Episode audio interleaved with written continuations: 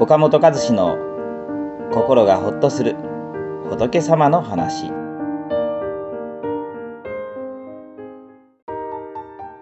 毎日怒ってばっかりで自己嫌悪腹が立たなくなる方法はあるの？私たちはちょっとしたことで腹を立ててしまいます。怒りの炎は一度燃え上がると自分ではなかなか消せません。カチンとくるともうその一言が忘れられなくなって腹が立って眠れなくなってしまうこともあります。どうしたらこの怒りの炎をなくせるのかと悩んでいる人も多いと思います。中には怒りっぽい自分に嫌気がさしてなぜ自分はこんな短気なんだろうか。あの人はいつも穏やかなのに。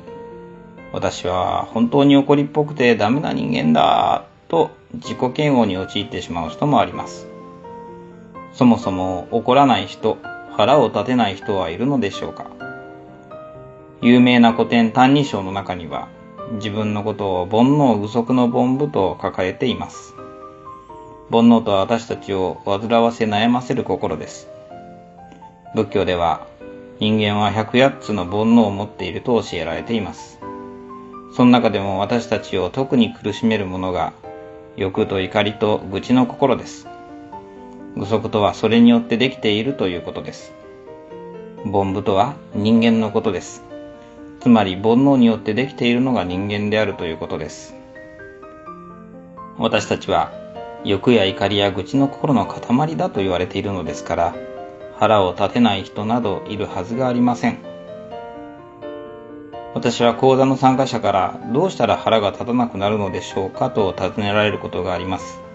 が、結論から言いますと、煩悩の塊が私たちですから、腹立ちがなくなることは死ぬ場でありません。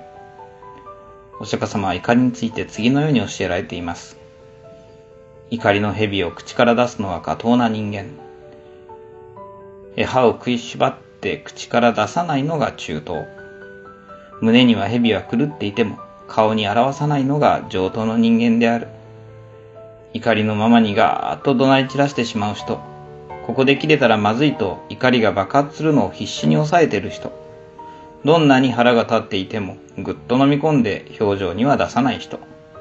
怒りの蛇は誰の心にも渦巻いていますが、忍耐してこそ幸せになれると説かれています。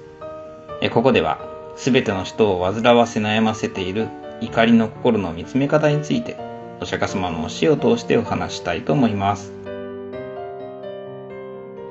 この番組は、一般社団法人全国仏教カウンセリング協会が提供しております。当協会については、動画コメント欄に URL を掲載しております。そちらをぜひご覧ください。